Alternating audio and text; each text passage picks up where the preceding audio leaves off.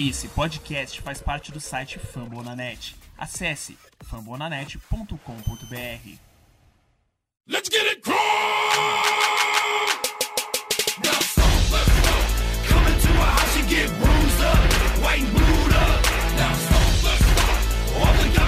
get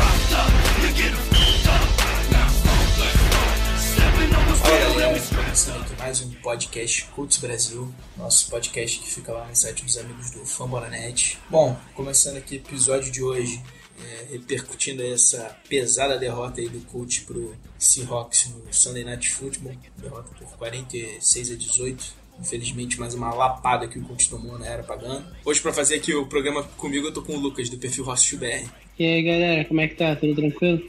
É, e fazendo um preview aí de Colts e 49ers, é, o jogo do próximo domingo, próximo dia 8 aí de outubro, é, já vale pela semana 5 dessa temporada. You know what's gonna happen. Game is preparation, hope you're ready, get. Who knows, maybe next year get a decent draft pick. Pound it up the middle, your That's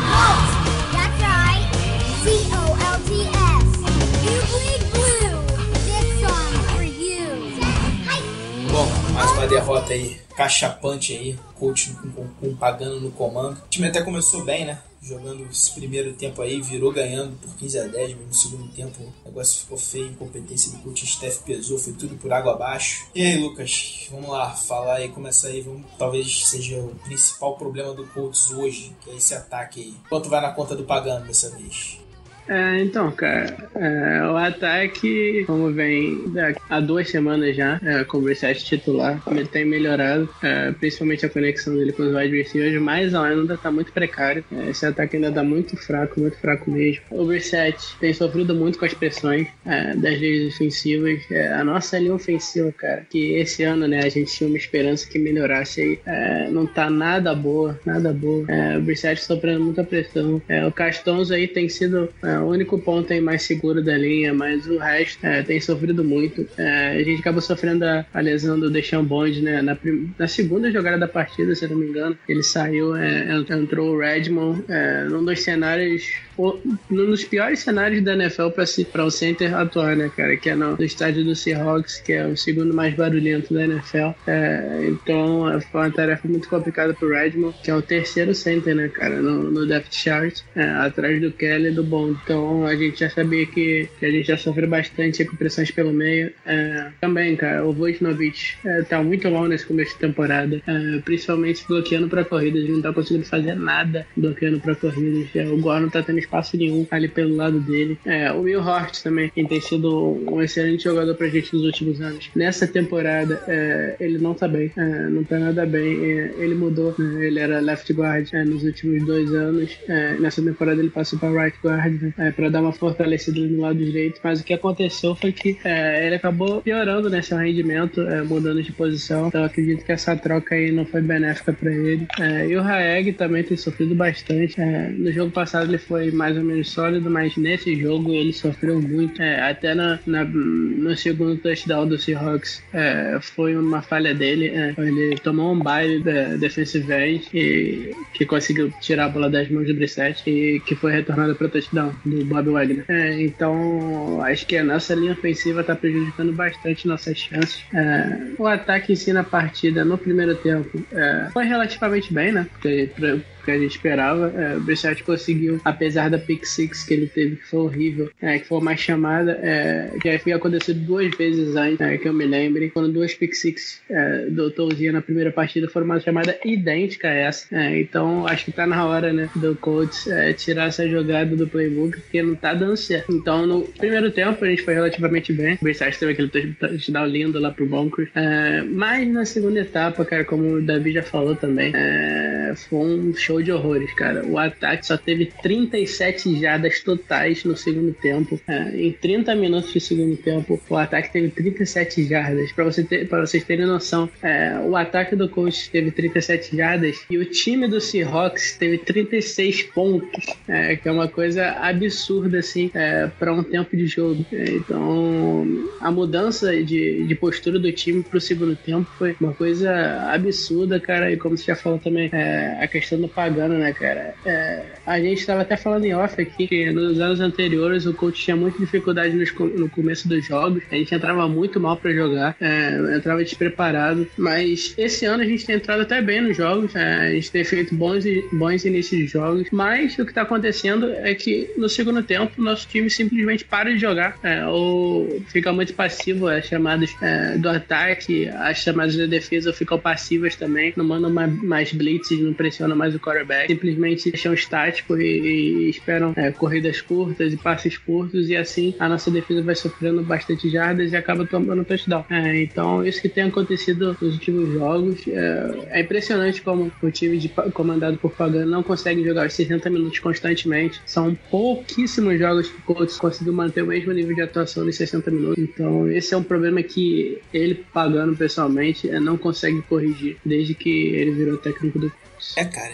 chamadas ofensivas também muito ruins. É, o Chudzinski tá fazendo um trabalho péssimo. Esse é, coach, coordenador ofensivo também. A gente que tinha uma esperança quando ele saiu, quando o Pepe Hamilton saiu, ele entrou. Vai ter um início bom, mas tá horrível esse ano. Péssimo. Linha ofensiva, realmente tava numa crescente boa no final da temporada passada. Esse ano parece que tá regredindo essa linha ofensiva. É, Vujinovic, como você falou bem, foi muito mal. O Mil Hort, que era o nosso melhor jogador de linha, tá tendo uma queda de produção também. O único que tá, fez um jogo ruim, a estreia dele foi muito ruim, mas é, depois acabou sendo mais regular aí da linha o Castonzo mesmo. E essa lesão do Bond foi séria, é, tá praticamente fora da temporada, não foi confirmada ainda, mas lesão séria no, no joelho, dificilmente volta esse ano. É, fica aí, a gente fica na expectativa do Kelly voltar aí pro jogo do 49ers, nosso titular aí, é segundo anista, vamos ver se ele volta com tudo, é importantíssimo. Cara, sobre o Redmond, vou até fazer, botar um questionamento aqui. Ele, formado como guard, né, é, acabou entrando nessa fogueira como center, e eu vi alguns insiders americanos aí, cara, falando dele como seria uma melhor opção, por ser um ambiente hostil, muito barulho, ter botado o Mil Hort como center, que é um cara que já tá acostumado a jogar ali com, com, com um ataque inteiro do coach, conhece Brissette mal, bem conhece melhor do que o Redmond, seria, teria sido uma melhor opção. Eu acho que seria válido, cara. O que, que, que você acha aí dessa, dessa alteração? Você acha que teria sido melhor ter botado o Mil Hort ali, pelo menos aquele, aquelas faltas no início que o Redmond cometeu ali, aqueles falsos start? Dariam uma vida maior aí pro ataque do coach? Ah, então, cara, é complicado falar agora, né, que a gente já tomou um baile, é, mas não sei, cara, a gente podia buscar outras alternativas, é, até porque é, o problema todo é que a gente tá tendo muitas lesões né, na linha ofensiva. É, e eu, se o meu host fosse pra center, é, não teria muita gente ali pra substituir ele como guarda, né, cara? O reserva imediato seria o Haeg, mas como o Good machucou, o Haeg tá precisando jogar de teco. Então, eu acho que como o Redmond já atuou nessa posição de center algumas vezes no training camp. É, eu acho que a opção dele foi por essa. Não sei se foi a decisão mais acertada, mas acho que acho que pro momento ali eu acho que eles não tinham muito a fazer. Eu acho que eu acho que era mais, mais fazer isso e não inventar muito, porque eles já mudaram o meu host de posição uma vez pra Teco não deu certo, mudaram agora pra right guard, ele não vai jogando bem. Então mudar ele de novo é, e é, o entrosamento é um ponto importante na linha ofensiva. Você ficar trocando muito é, acaba complicando é, o desempenho. Né? Então, acho que pra hora ali, pro, pro momento, acho que foi a decisão acertada, mas não quer dizer que o Redmond tenha jogado bem ou nada disso, mas pra quebrar um galho mesmo. É, ficou até o questionamento, não foi só um não, acho que inclusive até o Holder, cara, bastante respeitado, deu essa ideia e teve alguns outros casos aí que acompanham o coach lá, acabaram soltando essa ideia de deslocar o Milhart como center, justamente mais pelo ambiente hostil, né, o centro de Field. É, completando aqui o ataque, você falou bem, cara, é, foram só 37 jardas no segundo tempo do coach. Dois passes certos só no segundo tempo, muito pouco. As chamadas foram ruins aqui, como eu já disse, mas o Brissette, não sei se você vai concordar, também não estava num bom dia. Ele teve algumas leituras erradas também, alguns passes assim, foram completamente distantes aí dos recebedores. O grupo de recebedores assim em si também, cara, não gostei no geral. Moncrief, muito apagado. O Aiken, que a gente até, que a gente até já tava falando em off, passou à frente dele no depth chart. O Aiken teoricamente o wide receiver 2. Chuai foi o melhorzinho deles ali, mas marcado pelo Sherman, pouco pôde produzir, mas conseguiu ali uma falta ali importante no segundo quarto, se eu não me engano, agora se não me falha a memória. E o reflexo disso aí, cara, ah, sim, Toyle teve um drop ali que, cada ali que era uma terceira descida ali logo no início do segundo tempo que poderia ter deixado o ataque um pouquinho mais no campo para dar um descanso para defesa. Achei que ele foi mal, era uma bola que dava para agarrar mesmo com a marcação cima. É, e o reflexo disso aí, cara, quem liderou o time em jardas recebidas nesse jogo foi o Que a gente sabe que não é nenhum running back assim, especialista em receber passe. Você vê como é que foi uma noite ruim assim, dos recebedores aí no geral, tanto o de receiver como Tyrande. É, Brissette também teve lá os melhores dias dele. É, e de novo, né, cara, cai naquela questão que a gente fala do playbook conservador do segundo tempo, quando o coach tá ganhando. Eu não sei, cara, se isso tem a ver com pagando, assim, achando que a corda tá no pescoço dele, se ele não quer que o time perca com muitos erros, interceptação,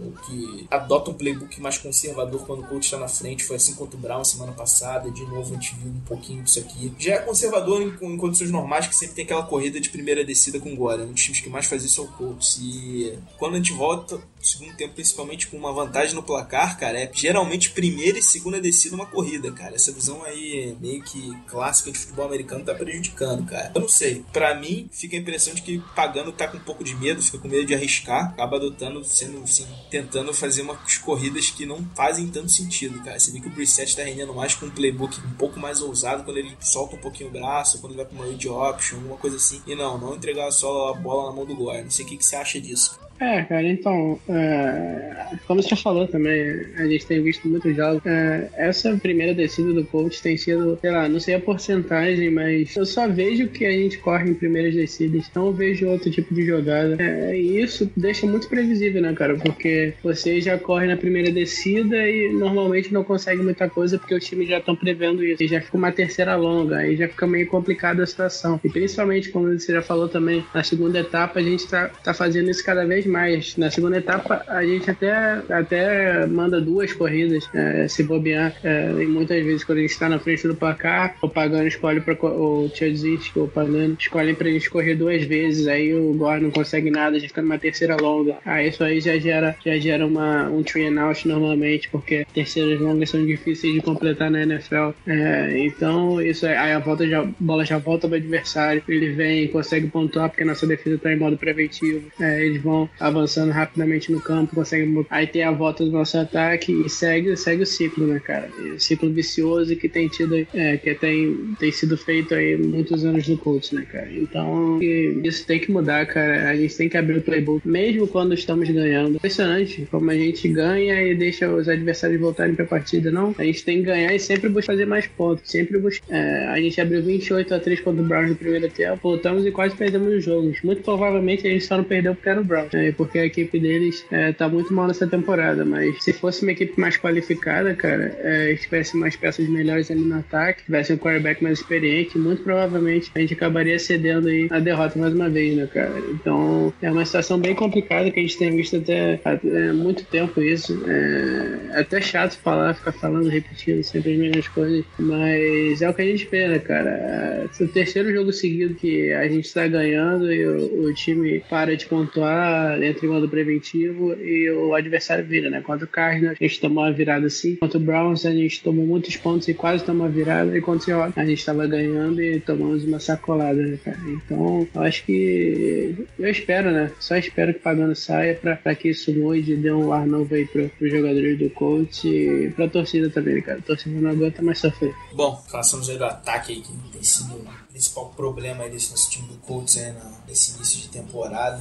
Sem o Luck, cada aí, esses chamados aí, pagando com esse time conservador dele. E agora a gente vai pro outro lado da bola, né? A defesa foi bem, foi muito bem, gostei bastante, principalmente no primeiro tempo. A gente parece voltou a ter secundária. Que escolha que foi Malik Rook, Nick Heston também muito sólido, Fairley, outro partidaço dele. É, ter ele destoou um pouquinho, né? Parecia sem condição física de ter entrado em campo, mas talvez porque era um jogo importante acabou entrando. Mas assim, o ponto que eu queria destacar aqui na defesa foi secundária, o Lucas vai falar mais do Hooker aí. E fica ali a nossa deficiência, principalmente inside linebacker, né? É, a nossa linha defensiva até conseguiu é, algumas pressões no Russell Wilson, mas a deficiência de inside linebacker, principalmente ali, se fez presente, principalmente em passe ali curto pelo meio. Depois, quando o Russell Wilson conseguia se livrar da pressão, não tinha ninguém ali botar um linebacker spy para não para justamente marcar essas corridas do Russell Wilson. E aí complicou um pouquinho. Enfim, isso aí, Lucas, triste de ver que o ataque não ajudou essa uma boa performance que a defesa estava tendo com turnovers. Infelizmente a gente sabe mais uma derrota, mas a defesa deixou uma boa impressão. É, cara, então, como você já falou aí, cara, falou muito bem. É, acho que a gente precisava ter colocado um, um spy, um linebacker como spy do Russell Wilson, porque a gente sabe da qualidade dele de escapar da pressão e ganhar jadas com a pena. eu acho que pelo menos um dos nossos linebackers tinha aí pra ficar de olho nele nessas, nessas escapadas dele. É, até no touchdown que ele fez corrido, cara. Quando ele se livrou da pressão e foi pro meio, não tinha absolutamente ninguém no meio, é, nem observando ele e nem cuidando da corrida dele. Tinha um buraco no- gigante no meio que ele correu sem marcação nenhuma até a zone, fácil. fácil. É, ele só teve algum jogador tentando taclear ele quando ele já tava na linha de gol já. Então é, é uma situação bem complicada e isso é no técnico, né, cara? O técnico tem que, tem que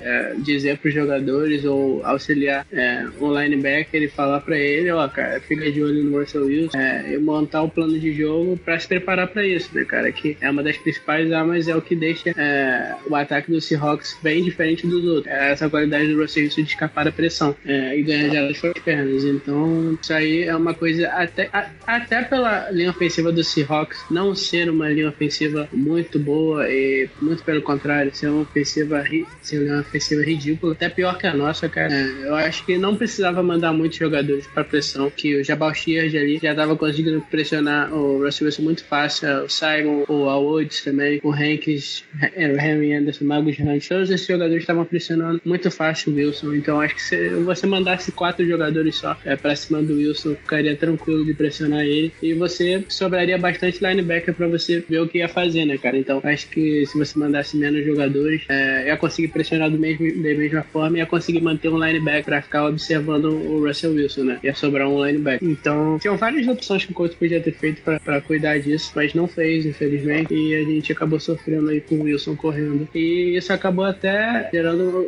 abrindo espaço, né, para espaços longos também, que a defesa ficava esperta com, com as corridas e isso abriu espaço para espaços longos que, que o Wilson teve também nessa partida. Então, cara, a defesa, como você, como você já falou, começou bem. É, nessa temporada, a defesa tem sido uma grata surpresa para mim, é, principalmente nos outside linebackers ali. O Jabal Shears está tendo uma belíssima temporada. É, ele que era o jogador, melhor jogador do né, segundo o Pro Football Focus, até a semana 3. é, e na semana 4 também foi muito bem. É, acho que ele teve a terceira maior nota do coach. É, pressionou muito o Wilson, foi bem também contra a corrida. Então, eu acho que ele foi uma aquisição espetacular. O John Simon também, como a gente já falou em outros podcasts também, sempre muito seguro contra a corrida, é, fechando o edge, né? É, fechando as laterais é, em corridas, fechando bem. É, e outros jogadores também se destacado muito, é, tem sido na secundária, né? Outros dois jogadores são Malik Hooker, como você já falou, é, nossa escolha de primeira rodada, cara, é, ele vem se destacando absurdamente nessa defesa, tem sido nosso principal playmaker. É, ele já lidera a liga em interceptações, ele é um rookie, lembrando que ele é um rookie, ele lidera a liga em interceptações e lembrando também que ele só começou três jogos como titular. No primeiro ele jogou poucos snaps porque é, ele ainda estava voltando de lesão, foi o primeiro jogo dele. É, segundo, né? Porque ele jogou o primeiro jogo da Precision, se machucou, ficou fora dos outros jogos e só voltou na primeira semana. Então ainda não começou como titular. Mas na semana 2 já começou como titular, interceptação. Semana 3, titular, interceptação. E nessa semana 4 também titular e interceptação. Ele é um cara fantástico, cara.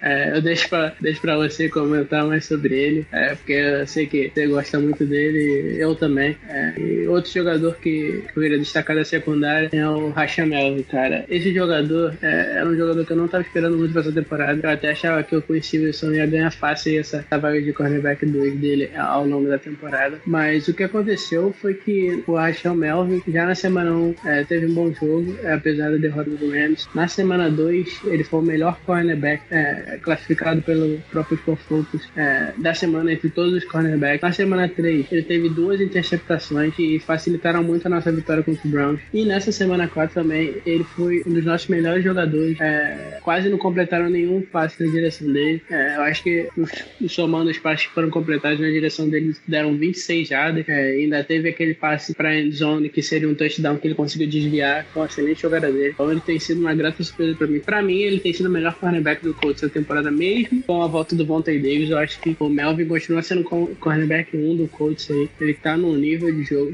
espetacular da temporada. E lembrando que ele é free agent, né, cara? Então a gente deve gastar um dinheiro aí renovando com ele. Falando do Vontae Davis, cara, eu me decepcionei muito com ele nessa primeira partida, mas é, é falta de ritmo, né, cara? O cara não joga desde o ano passado, desde agosto do ano passado. Não, é, ele jogou na, na temporada passada, né? Ele joga desde agosto desse ano, se eu não me engano. É, sim, joga desde agosto desse ano, é, que foi no jogo de pré-temporada que ele jogou. Depois ele ficou fora de muitos jogos, então, então ele voltou também fora de ritmo ainda. Vamos ver, né, cara, se ele melhora ao longo dos jogos, mas não deixou uma primeira impressão. E outro jogador também da secundária que foi muito bem foi o Marta S. Fairley, que teve uma interceptação espetacular, a primeira interceptação do, do coach na partida. É, e foi muito bem também contra a corrida e marcando o Jimmy Gray, que não conseguiu fazer muita coisa na marcação dele. Então tem muita coisa boa aí que a gente pode tirar da defesa nessa partida, apesar da gente ter perdido os 46 pontos. Sim, você falou muito bem, cara. Falou um panorama em geral muito bom sobre essa defesa. Cara, eu vou falar uma coisa que você tava falando lá, lá atrás, sobre justamente botar o. Gente tinha comentado, você completou bem, botar o linebacker no spy do Wilson. Cara, no touchdown corrido dele, que ele vira a partida no Seahawks, você viu o seguinte: se eu não me engano, botou, mandou uma pressão em cima dele com três ou quatro jogadores só. Povoou lá a secundária, porque se não me engano, era uma terceira descida longa. E deixou o meio de campo completamente vazio, cara. Não tinha ninguém. Acabou sendo fácil pro Wilson escapar da pressão e correr pra endzone. Não tinha ninguém ali na, na frente.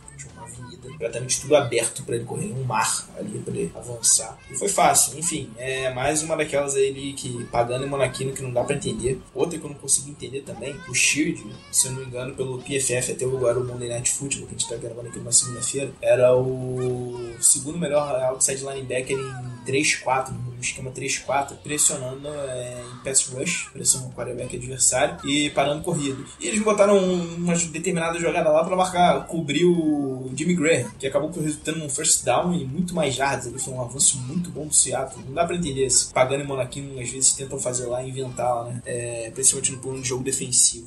Enfim, você, falou bem do Melvin, esqueci, até esqueci de falar, eu critiquei um pouquinho ele nas últimas duas partidas que ele tava cedendo big plays aí. Mesmo tendo boas notas do Pro Football Focus, foi sólido ontem, ontem ele jogou bem, realmente bem. É, o Hooker não precisa falar nada, é um cara absurdo, muito bom jogador, assim, três interceptações aí, líder de interceptações no momento da NFL, se não me engano, com o Micah Hyde. O problema foi justamente isso, o ataque ficou pouco em campo, defesa não conseguiu sustentar, cansou no segundo tempo.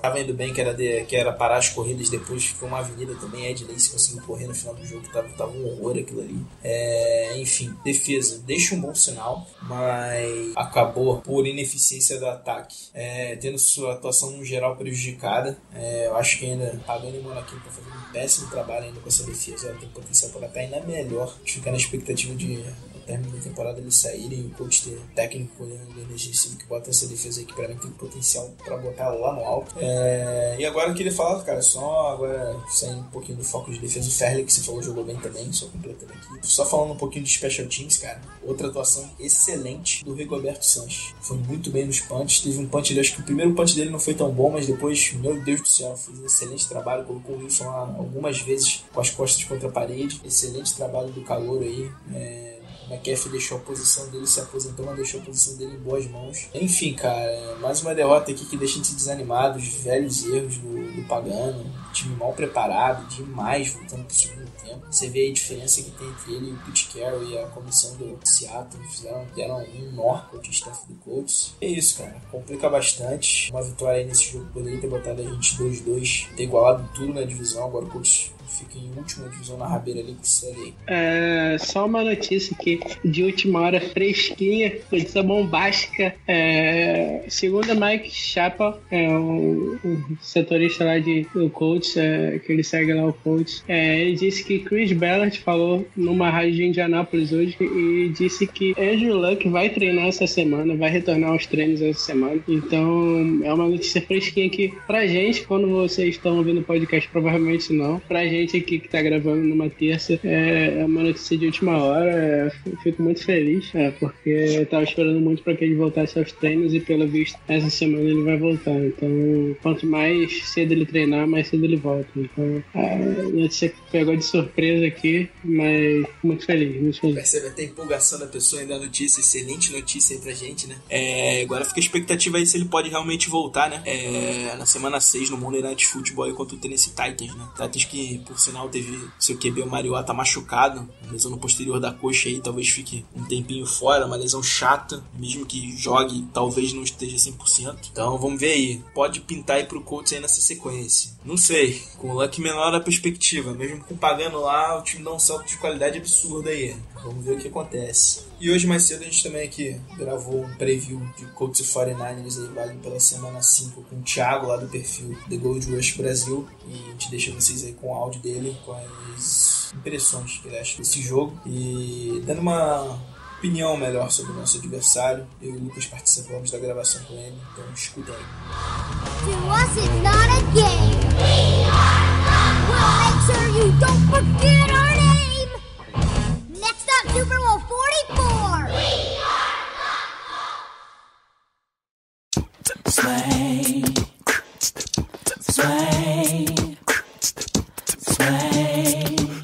pessoal, agora a gente tá aqui para gravar o preview de Indianapolis Colts e São Francisco 49ers, jogo do próximo domingo. Pra gente gravar essa prévia aqui com a gente, a gente tá com o Thiago do perfil The Gold Rush Brasil. E de pronto te agradeço a sua participação, Thiago. E já quero emendar logo a primeira pergunta aí, cara, desse nosso preview. É, como é que tá o 49ers aí nesse início de temporada? Já quatro semanas já, já foram, já estão pra conta. É, com a chegada do Shanahan, é, John Lynch aí chegando com, como novo GM. Como é que tá essa reconstrução aí do 49ers?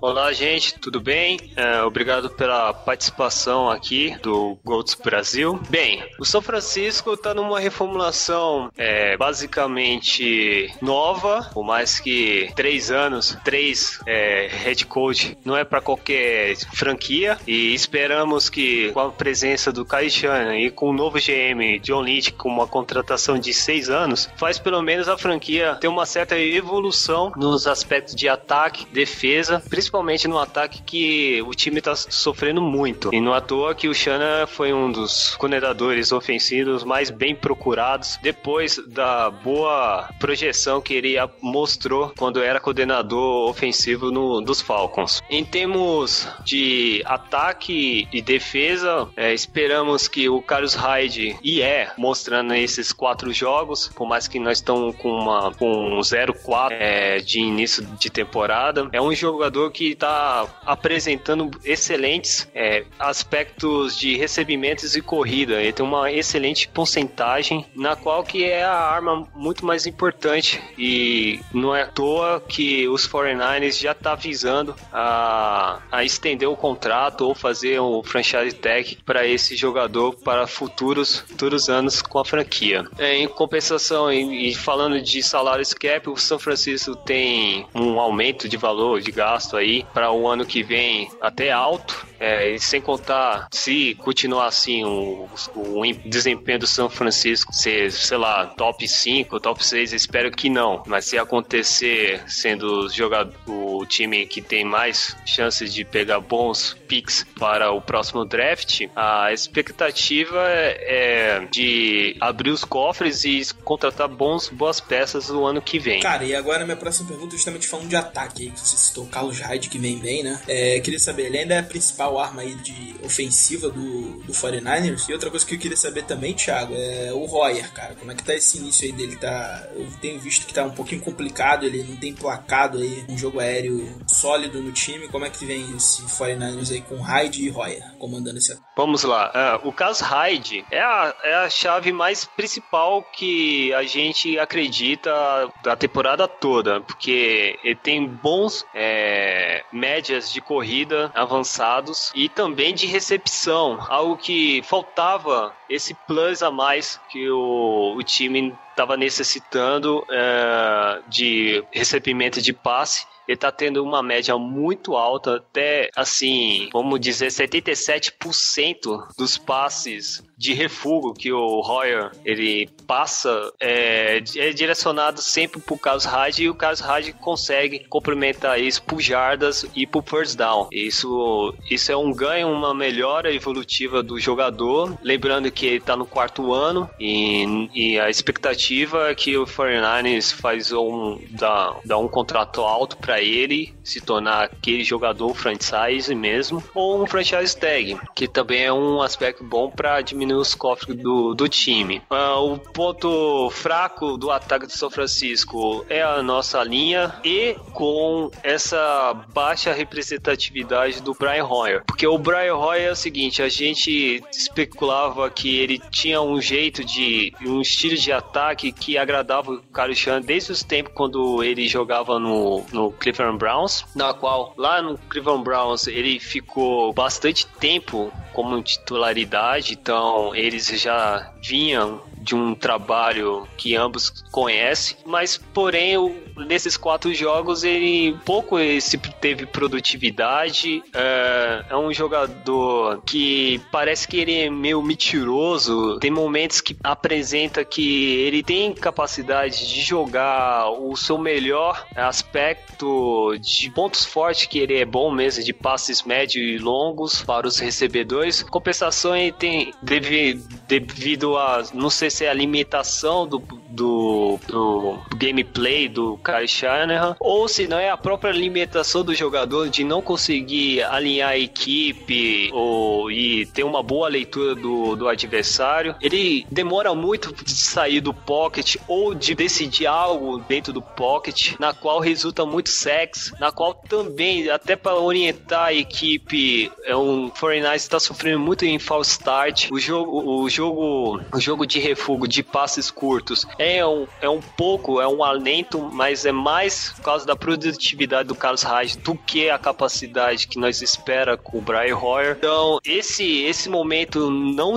não sólido do Brian Hoyer incomoda muito. E muitos jogadores, muitos torcedores do São Francisco é, ainda tá querendo uma representatividade do calor, o, o CJ Brittart, mas assim, ao meu ponto de vista, ainda é cedo, é, já que já estamos 0-4, então vamos tentar o, com o Brian Roy até, sei lá, semana 7 ou 8, para ver o que pode dar com a equipe. É, em termos de recebedores, é, em ligação de passes médio e, e longo para, para os recebedores, eu fico com destaque com o Pierre Garçon, por mais que ele não ainda fez nenhum TD com a franquia, mas é o cara que mais que tá ajudando, salvando as decisões do Brian Hoyer de passe. Muito mérito do Pierre Gasson de receber algumas alguns passes difíceis de ser recebidas e ele faz muito bem ganhando seus first down. É um cara bem competitivo é, e foi a melhor aquisição nesse free agency que aconteceu no meio do ano. Beleza, é, Pierre Garçon que é conhecido aqui da galera do coach, né? Já que passou por aqui. É. E Lucas, então agora, cara, tendo aí o Carlos Hyde como principal arma, nossa defesa tá, vai bem contra o jogo terrestre, né, cara? Como é que você vê esse confronto aí, da, principalmente nossa linha defensiva que contém bem a corrida, com o Hyde que deve correr bastante esse jogo. É, e o Royer também, né, que tem um histórico de ir bem contra o coach, né? Quando foi no Texas já ganhando, já ganhando em pleno Lucas Oil, é um cara que tem que ficar de olho aí, mesmo não tendo uma boa, vamos dizer assim, uma boa participação aí desse ano. É, cara, então, é, o Carlos Hyde, como o Thiago já falou, ele é um running back muito, é, muito bom mesmo. O 49ers tem que manter ele por muito tempo. É, e ele tem sido um foco principal do ataque, né? É, pelo que eu tenho visto alguns jogos do 49ers, ele tem sido muito exigido, é, tanto na corrida quanto no passe. O foco principal do ataque tem sido ele. É, então, eu acredito que recebendo passes, ele pode prejudicar muito a defesa do coach, até porque nossos linebackers não sabem marcar o passe. Então, o running back saindo do backfield Backfield tem tido muito sucesso contra a nossa defesa. A gente viu a gente viu o Duke Johnson na semana na semana 3, se não me engano, na semana 2. É, ele teve bastante sucesso contra a defesa do coach. É, então acredito que o Carlos Hyde também recebendo passes principal, principalmente pode ter um, um bom jogo. É, como o Davi já falou, é, a nossa defesa contra o jogo corrido tem melhorado. É, nos primeiros jogos a nossa defesa foi excelente. Nesses últimos dois jogos já deu uma rebaixada. É, nesse último jogo contra o Seahawks nós tivemos cedemos,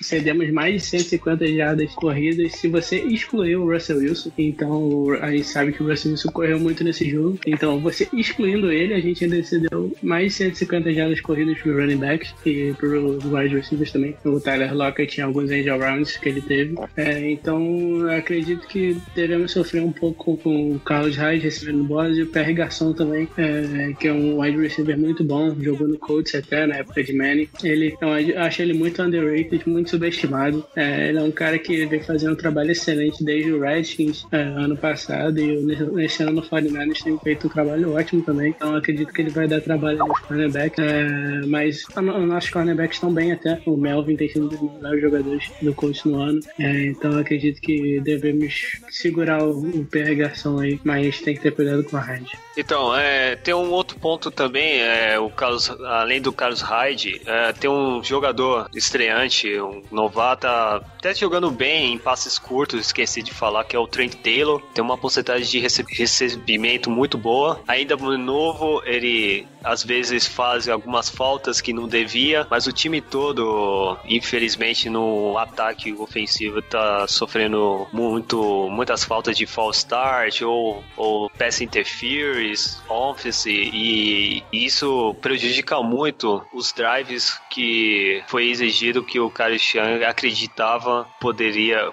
que poderia ocorrer pro ataque, né? Então, Trent Taylor para mim é um jogador que recebe passes mais em rotas curtas também, em slant principalmente, e é um jogador que eu acredito que pode ser uma arma contra, contra os coaches. Também tem um outro ponto, é o Matt Breda, também é um running back rookie, ele é o, o segundo running back, ele é um, foi um draft, é, e aí também é um jogador que ref, é, reforça bem o jogo corrido quando o Carlos Hyde está em descanso. Ele recebe poucos, poucos snaps. Quando ele recebe, também é eficiente. Então temos, vamos dizer, um motor, um motorzinho extra para para o jogo contra os Colts. Ok. Thiago, agora do outro lado da bola, essa defesa aí, como é que vem a defesa do 49ers? Pelo que eu tenho visto aí, o front seven evoluiu bastante, né? Tá tendo uma boa produção, principalmente a linha defensiva. É, então, o que a gente pode esperar aí desse, desse outro lado da bola aí do, do São Francisco? Então, o front seven, a defesa como um todo, é, comparado ao ano passado,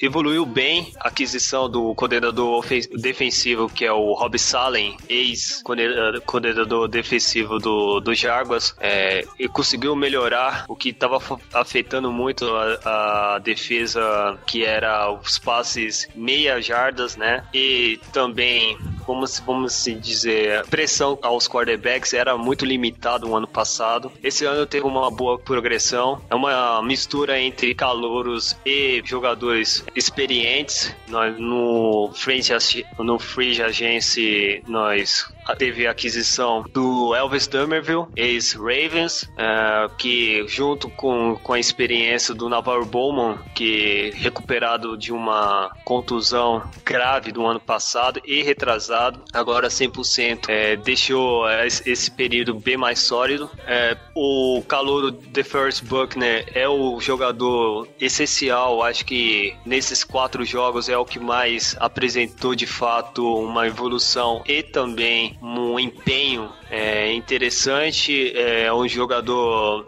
segundo até o, o Pro Football Focus, considera um dos jogadores que, que faz mais pressão ao quarterback. Ele dispara muito bem, é muito ágil, muito, utiliza muita força para derrubar gaps e é um jogador assim diferenciado. Uh, nesse período desses últimos quatro jogos, apresentou um excelente trabalho. O outros jogadores que, que são agora a parte de calouro, temos a, a presença do, do Solomon Thomas. Solomon Thomas ainda está em adaptação da sua posição. É, ele faz, faz, faz umas mudanças com o Ray Ray Armstrong, também é, experiente nessa na parte de linebacks. Infelizmente, nós não temos o Foster ainda. Segundo o Karechan, ele acredita que ele possa jogar contra os Colts, né? Nessa semana 5. E seria uma chave muito grande, porque o empenho que ele demonstrou no Precision é,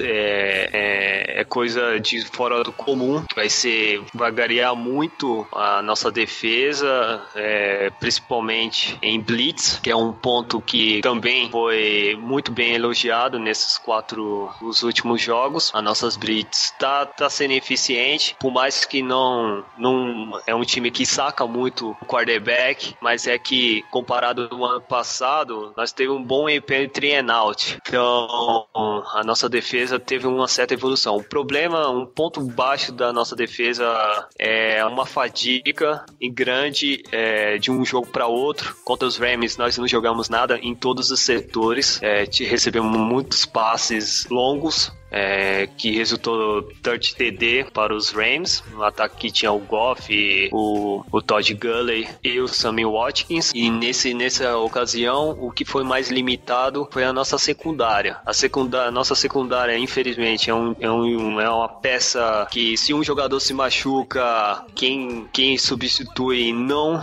não se adapta de forma adequada por exemplo, o Eric Reed tá, tá duas a três semanas, o nosso strong safety tá duas, duas a três semanas fora. Então o Ward, que ele é cornerback e full safety, ele tá fazendo o papel de strong safety. Então ele tá deslocando o Kawhi Williams, que é um, um cornerback para posições mais para níquel. Então é meio complicado. O meu ponto muito baixo na defesa é na secundária, que é o Rashad Robinson, que para mim ele teve um decesso, infelizmente, não dá para entender. É um do, é, foi o ano passado, foi um quarterback que evoluiu bem uh, no setor e depois agora com esse descenso, todo mundo quando as bolas vinham para ele, é first down, é, é, são descidas longas, boas descidas longas dos adversários e também TDs. No último lance que nós tomamos TD no overtime contra os Cardinals. Infelizmente, quem estava marcando o, o Fitzgerald era o Rashid Robinson, então é assim, nós fica meio atados se depende qual, qual é o, o Rashid Robinson que nós quer. Eu, eu desejo é que ele jogar como ele era calouro no ano passado. E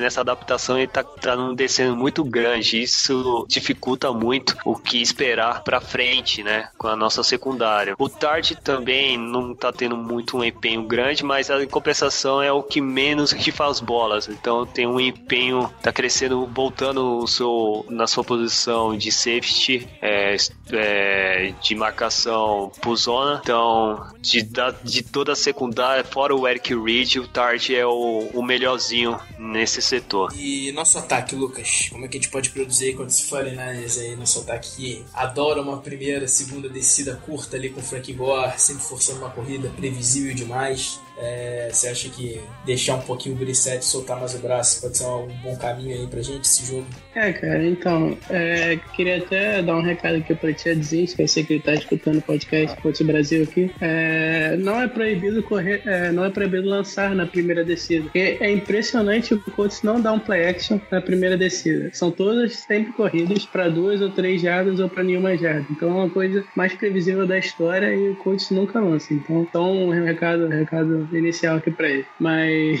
em relação ao ataque, é, eu acredito que a gente tem uma tarefa relativamente mais fácil em relação ao jogo contra o Seahawks. É, o Thiago pode estar me corrigindo se eu estiver errado, mas o 49ers tem sofrido bastante contra os, é, contra os wide receivers. É, contra o Rams, o Robert Woods passou das 100 jardas. O Sam Watkins também teve dois touchdowns. É, na semana passada, o John Brown, na semana passada não, nessa semana, última semana, domingo, o John Brown passou das 100 jardas também. Então, então, eu acredito que os cornerbacks dele têm sofrido um pouco para matar os wide receivers. E a gente tem um dos melhores da NFL, né, cara? É, o T.Y. aí, é, que na semana 3 explodiu, é, fez um excelente jogo com mais de 150 jardas é, contra o Browns. E na semana passada ficou marcado pelo Sherman, né? Mas ele foi acionado em algumas vezes. É, então, eu acredito que a conexão dele com o Brissette tem melhorado. É, eu acho que essa semana ele vai precisar se agigantar pra gente ganhar esse jogo mais uma vez, aí, igual aconteceu contra o Browns.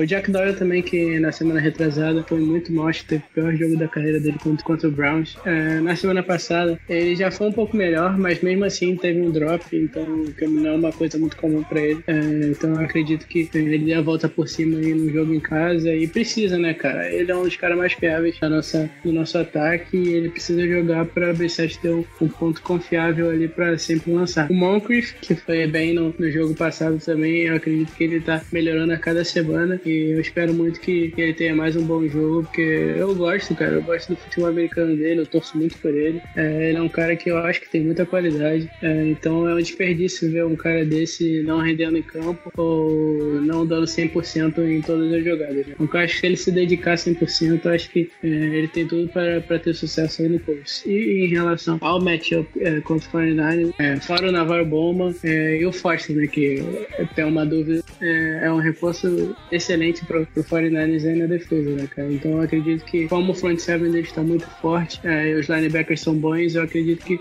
a gente vai ter uma dificuldade para passes curtos e o nosso jogo corrido está muito mal, né? Então acho que vai depender muito do Brissett mesmo nessa partida para carregar a gente aí com, com Doyle e T.Y. mais uma vez, tendo uma boa partida. Beleza, então palpite, pessoal. Começando aí então pelo Thiago, que é nosso convidado aí. Cara, assim, espero que o time do, do São Francisco. É meio complicado, por causa que nós jogamos tão bem contra os caras, acreditamos na vitória e a defesa jogou, comportou bem. Só que os, o time do São Francisco tá comportando de uma forma meio unilateral. É só, assim, uma, uma semana é o ataque joga bem, outra semana é a vez da defesa. Então, se é o ataque, vai, eu espero que o ataque progride bem, então espero que seja um jogo de ataque, por estranho que pareça. Espero que o Roy consiga conseguir uns passes longos e médio, algo que eles mostraram que tem um poderio, tem a arma para conseguir na, no, no caso que foi contra os Rams. Então eu acredito 21 a 14. Acho que uma posse de bola já tá um bom tamanho. Go Niners! Lucas. É, então, eu acredito que eu acho que vai ser um jogo mais de ataque, é, porque apesar da, da, defesa do 49ers do coach terem melhorado aí para essa temporada, é, eu acredito que ainda os ataques devem sobressair. O Brissett tá, tá jogando relativamente bem, na última partida cometeu dois turnovers, mas ele tá, tá fazendo um bom trabalho como quarterback do coach é, e tá cada vez mais tendo conexão com seus wide receivers, é, então acredito que ele tem um bom jogo aí. É, e o 49ers cara. Tem um ataque muito, muito veloz ali com, com o Carlos Hyde. É um ataque é, terrestre muito bom mesmo. É, acredito que ele tem um bom jogo também. E eu acredito que o Fernandes pontue, pontue bem, não tem, tem dificuldade para pontuar, apesar da nossa defesa ter, ter, evoluído. A linha ofensiva dele é uma linha ofensiva sólida. É, tem um jogo corrido bom e tem as chamadas do Shane, né, que, que, sempre, é, sempre cria jogadas e faz design de jogadas muito bons. E, então acredito que o ataque do Fernandes venha bem diversificado para essa partida. É, mas, apesar disso, ainda acredito na vitória do Coltão e jogo em casa. É, a gente tem que ganhar para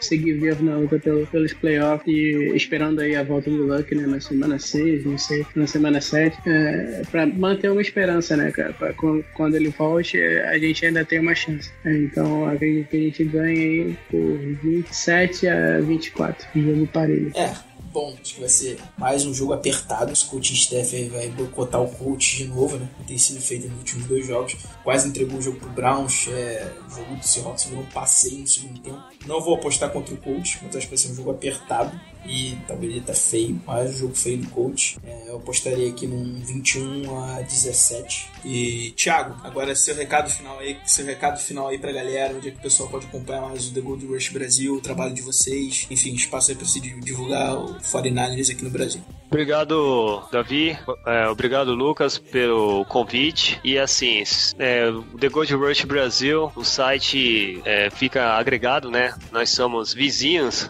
no mesmo site do Povo da Net, na qual nós temos espaço para falar São Francisco. É, nossas redes sociais, é, no Twitter, no Facebook, é o The Gold Rush BR, que a gente fala no, nossas análises, nossos pontos de vista, o que está acontecendo na NFL, mas aquele com ponto de vista do torcedor do São Francisco. Espero que as pessoas que escutem participem dos nossa, nossos debates para conversar, para falar sobre qualquer coisa que, que acontece na NFL e também do São Francisco 49ers, por que não? Então, espero que os ouvintes aí sejam bem-vindos a participar dos nossos redes sociais. Beleza, cara, valeu. A gente que agradece a sua participação. E só lembrando, esse final de semana, o jogo do 49ers vai ser especial aí pro torcedor do coach. No sábado vai ser revelada lá, vão inaugurar a estátua do Peyton Manning lado de fora do Lucas Oil Stadium.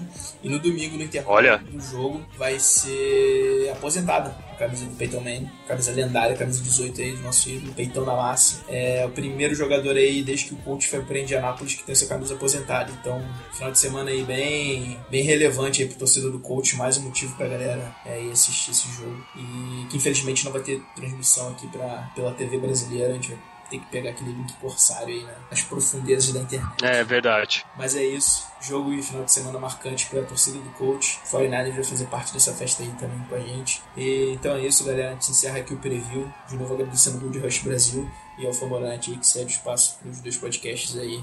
Então acompanhem. E é isso, galera. Abração. Make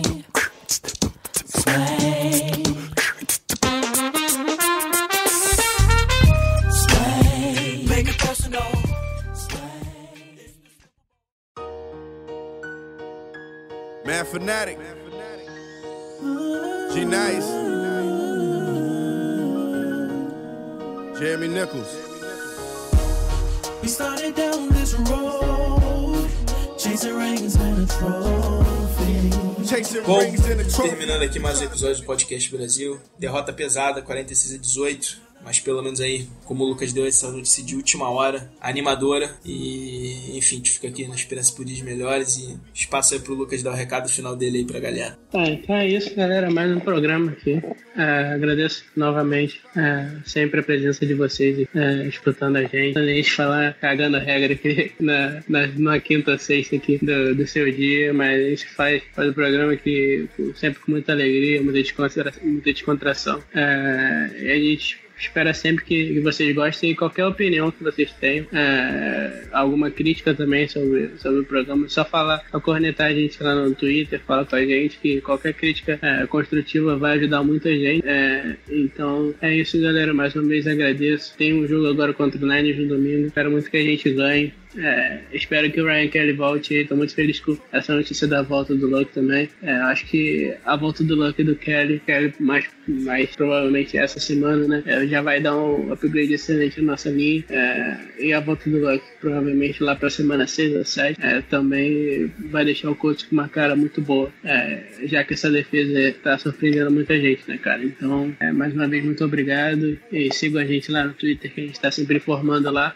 O Davi lá no BR, é Coach BR também, é o nome do perfil dele lá. Eu lá no Rossfio BR, é, o Guilherme que não pôde participar hoje também, lá no Coach News BR, o Rafael lá no Coach, Brasil, Coach Nation BR, Coach Nation Brasil, é, Coach Gaúcho também, todo o pessoal que tá lá com o CDP e a Carona, que tá sempre participando com a gente aqui. Sigam todo mundo lá, que a gente tá sempre informando é, nos jogos e durante a semana também. Valeu, pessoal. Muito obrigado. É isso, galera. Obrigado pela audiência de vocês. É, a gente sempre faz aqui programa na- buscando informar, dar a melhor informação para vocês. Aí, exemplo disso foi o Lucas aí vindo com essa informação de última hora quentinha. Obrigado de novo pela audiência. Vocês têm acompanhado bem a gente. É, agradecer de novo todo mundo aí, o espaço que o Fórmula 7 pra gente. Sigam lá todo mundo que o Lucas já, já deu o recado dele aí. Sigam o Carol, Guilherme que não pôde estar aqui, o coach Twitter todo lá, tá sempre chegando junto, sempre chegando bem, com boas informações. É, sigam também o Fórmula Net, tem uma cartela gigante de podcasts dele, praticamente acho que tem quase metade dos times da, da NFL lá, então você pode ficar informado,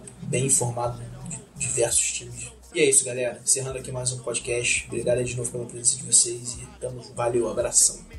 Old time, and he might run on ya, gun on ya. Hey, pay, they don't want none of ya. Tell you what, we coming for the trophy in the ring. Road to 50 has been hard, but we winning on everything. We started down this road, chasing rings and a trophy. Chasing rings and a trophy. We try to bring the trophy back to Denver where it's supposed to be. Now that we're on this road, Now that we on it. we see this road isn't so easy. Nobody told us that this road would be